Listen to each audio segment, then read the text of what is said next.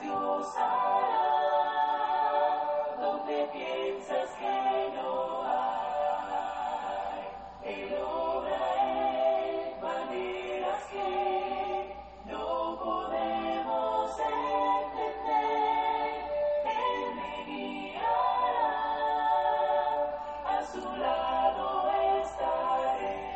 Gracias damos a Dios una vez más por permitirnos ver la luz de un nuevo día.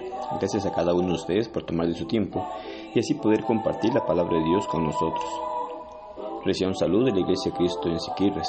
Es un gran privilegio poder utilizar este medio para compartir la bendita palabra de nuestro Dios con cada uno de ustedes y así poder conocer la verdad de Dios para prepararnos para el gran día del juicio final. Primera de Juan capítulo 2 versículos 28 y 29.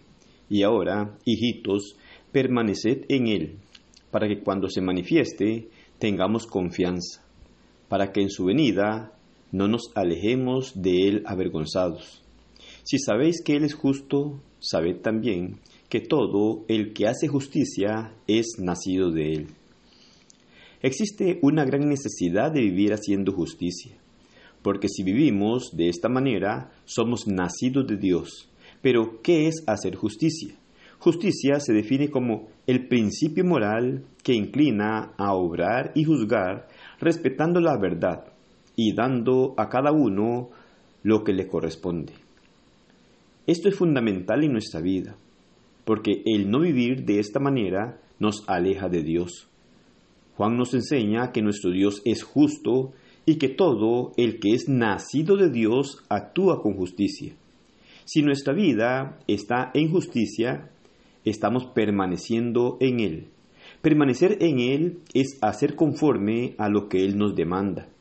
Esto en todo el sentido de la palabra.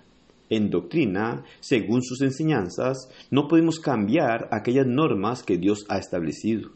Lo que nos corresponde es estar atento a su palabra y hacerlas conforme a su voluntad.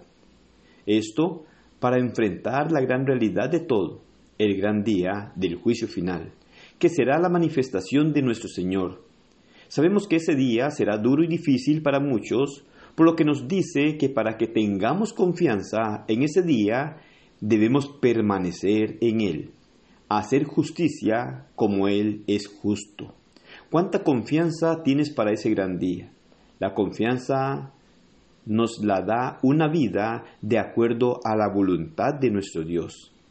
El ser justo con nuestros semejantes y ser justo con nuestro Dios, darle a Él lo que se merece y de esta forma entonces poder respetarle sabiendo que no podemos cambiar sus leyes y no podemos vivir de acuerdo a nuestros deseos o de acuerdo a la manera que pensemos nosotros en esta vida, sino más bien de acuerdo a la forma que establece Él a través de su palabra, en la cual podemos agradarle constantemente.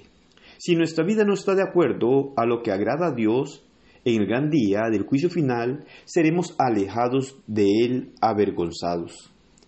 Qué duro será esto, pero ¿por qué nos vamos a exponer a ese dolor tan grande? Hoy tenemos la gran dicha de cambiar lo que sea necesario en nuestra vida y así poder vivir agradando a Dios, en donde podamos cultivar una vida de justicia para tener confianza y así presentarnos delante de Él en ese día. Y así será un día glorioso, en el cual podamos nosotros tener la seguridad de ir a morar eternamente con nuestro Dios. Pero esto también debemos comprender que dependerá de la vida justa que llevemos en nuestra vida mientras permanezcamos en este mundo. Dios quiere que nosotros actuemos de acuerdo a su voluntad. Quiere que sigamos sus pisadas para poder nosotros tener seguridad y reflejar que nuestro Dios mora o vive en nosotros. Debemos ser luz en las tinieblas, debemos nosotros consagrarnos a Dios cada día.